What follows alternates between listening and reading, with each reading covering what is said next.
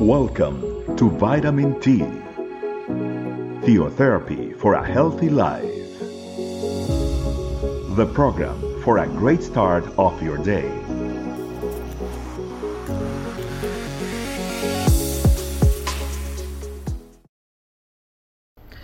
Hello, family.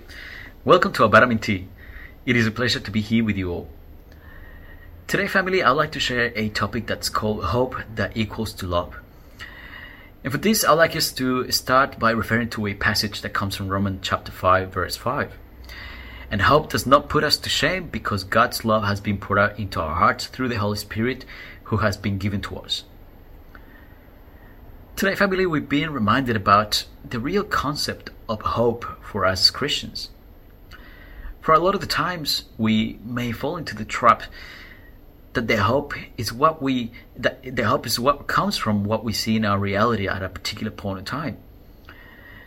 And this may change from time to time depending on the situation, the decision, or the circumstance we're getting through. But today, family, we're being reminded that the promise of God is constant and is always there for us as Christians.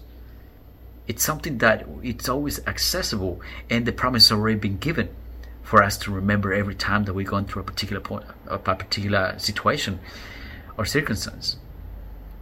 But to explain a bit more about in detail, family, it's important for us to understand that hope is what fuels what we need to do next.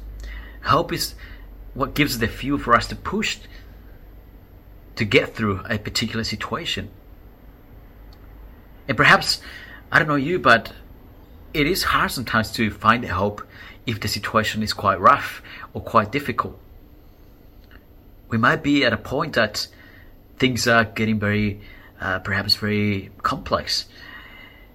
And we might see that they might be getting out of control. But those, those times are opportunities for us to understand that the hope it's always in the Lord. The hope is always there for us to access it. Because every time that things are going out of control, we need to remember, family, that, that that's really an opportunity for us to see the supernatural power of God in our lives. That's an opportunity for us to perhaps influence a miracle, perhaps pray for God to God to act act in our favor. But a lot of times, what happens, family, is that we lose the hope. And we lose that hope, we lose everything. And we don't have anything else to push through in life. But when we know that everything works in our favor, when we're walking through the Christian life, having a relationship with God, we know that everything is going to play in our favor, everything is going to be for our great uh, benefit and things might be getting out of control. It might be very difficult. We acknowledge that. But those, you got to remember, family, that those are really the opportunities for us to pray to the Lord to, to see a miracle in that particular situation.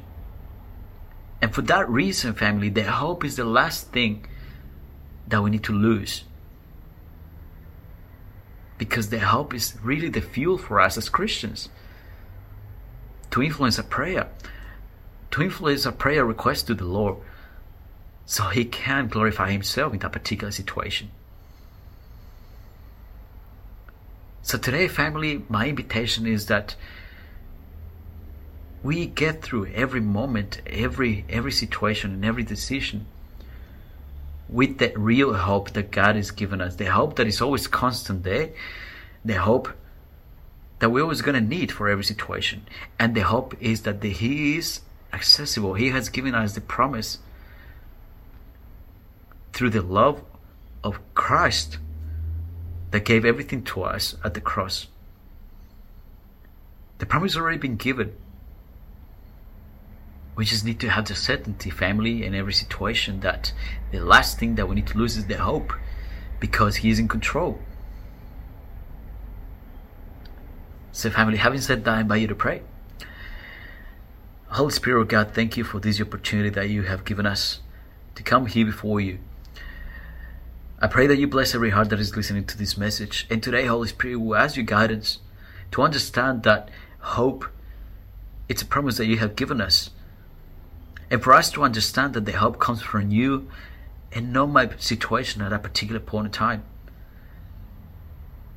The help is the ability that we have, Lord, to understand that you always in control, that you always play in our favor, that your plans are greater than our situation. So, Lord, we ask for forgiveness for those times that we have lost the hope and we have given up, thinking that there's no way out of a, of a particular situation. No, we surrender our hearts to you and we pray that you take control in our lives, that you, Holy Spirit, Spirit guide us through in every situation. In those moments where we are losing hope or we are about to give up, remind us that you have control, that you are our provider, that you are the miracle maker. And those times are quite difficult. And we might think that there's no way out, those are the perfect times for us to influence in prayer request for a miracle. So, Holy Spirit, allow us to understand this principle, and I pray that you take us to the next level by always finding hope in every situation, in every single situation. Thank you, Lord, for this moment that you have given us as a family. I pray that you bless everyone that is listening to this heart, and we pray in your precious name, in the name of Jesus. Amen. Okay, family, well, it has been a pleasure to be here with you all, and I hope you have a great day. Bye bye. Thanks for joining us. Remember, the vitamin T can be found in audio, video, and written versions in our website, estecamino.com. We'll be waiting for you tomorrow for your daily vitamin T. Theotherapy for a healthy life.